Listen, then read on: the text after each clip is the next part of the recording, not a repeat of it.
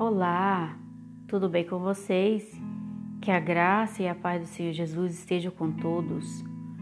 Bom, no podcast de hoje eu venho trazendo uma rápida palavra de reflexão para as nossas vidas, que se encontra na carta de Paulo, na segunda carta de Paulo aos Coríntios, capítulo de número 5. Eu vou ler o verso 14 e o verso 15, que diz assim: Porque o amor de Cristo nos constrange, julgamos nós assim, que se um morreu por todos, logo todos, todos morreram. E ele morreu por todos, para que os que vivam não vivam mais para si mesmo, mas para aquele que por eles morreu e ressuscitou. Amém? Bom, já avisando de antemão que você pode ouvir esse podcast não só nas plataformas Anchor e no Spotify, como também no meu canal Focados na Palavra. Então vamos refletir um pouco sobre esse texto da carta aos Coríntios.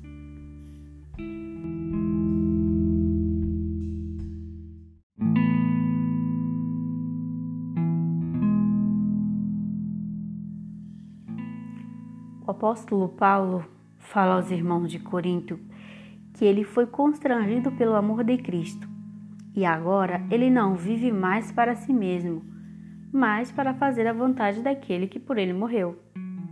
Quando você ouve essa expressão, o amor de Cristo nos constrange, quando você ouve alguém falando assim, você às vezes pode até se perguntar: mas o que significa o amor de Cristo nos constrange?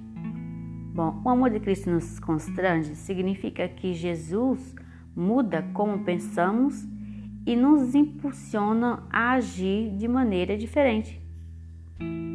Existem pessoas que às vezes podem até pensar assim, que o apóstolo Paulo amou tanto a Jesus que resolveu obedecê-lo, mas na realidade não foi assim. Foi ao contrário.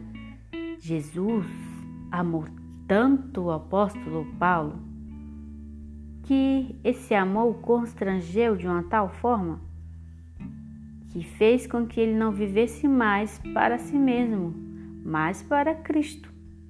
Cristo era a primeira e a última palavra em tudo que o apóstolo fazia.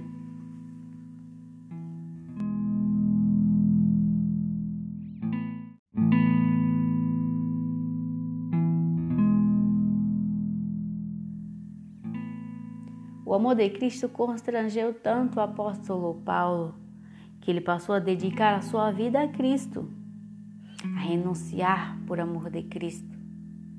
Aquele apóstolo que certa vez o Senhor falou para ele: Saulo, Saulo, por que me persegues? Duro é para ti recalcitrar contra os aguilhões. Ou seja, Paulo, ele era como um boi que relutava igual o boi faz, porque o aguilhão ele é um é um, um ferro com a ponta onde o boi fica relutando. Era assim que o apóstolo Paulo fazia, ele resistia, tentava voltar-se contra, mas a graça irresistível pegou o apóstolo Paulo de jeito. E agora o apóstolo ele vive, ele viveu, dedicou a sua vida por amor a Cristo, ao Evangelho. Esse apóstolo, esse homem de Deus, amou tanto, foi tão amado primeiramente, porque a Bíblia diz que foi ele que nos amou primeiro, foi Cristo. E esse amor constrangeu o apóstolo de tal maneira que ele já não vivia mais para si mesmo, mas para fazer a vontade de Cristo.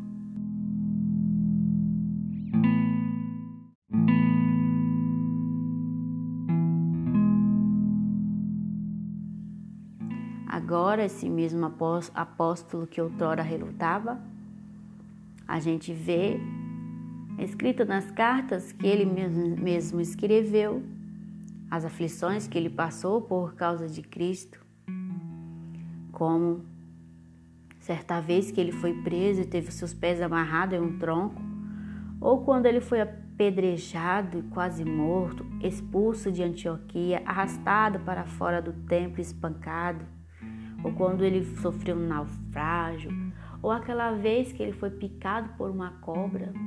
Também tinha uma coisa na vida do apóstolo. Ele tinha um espinho na carne e orou a Deus por três vezes para que Deus tirasse, mas o Senhor não tirou. Mas mesmo assim, ele continuou dedicando a sua vida por amor de Cristo, porque o amor de Cristo o constrangeu. Que a vida do apóstolo seja um exemplo para nós. Que esse amor que constrangeu o apóstolo Paulo também possa nos constranger a fazer com que nós dedicamos a nossa vida, o nosso tempo, nosso, nossos projetos, nossos sonhos, nossos desejos a Cristo. Que não seja mais a nossa vontade, que seja a vontade de Cristo. Que possamos sentir esse mesmo amor que o apóstolo sentiu por Cristo.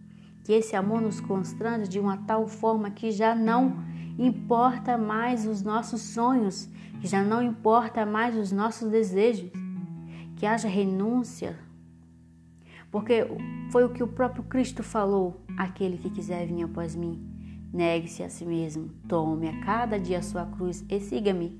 Era o que o apóstolo fazia. E isso que significa quando o amor de Cristo nos constrange é renunciar aos nossos desejos e é não viver mais para nós, mas para aquele que, por ele, que morreu por nós na cruz.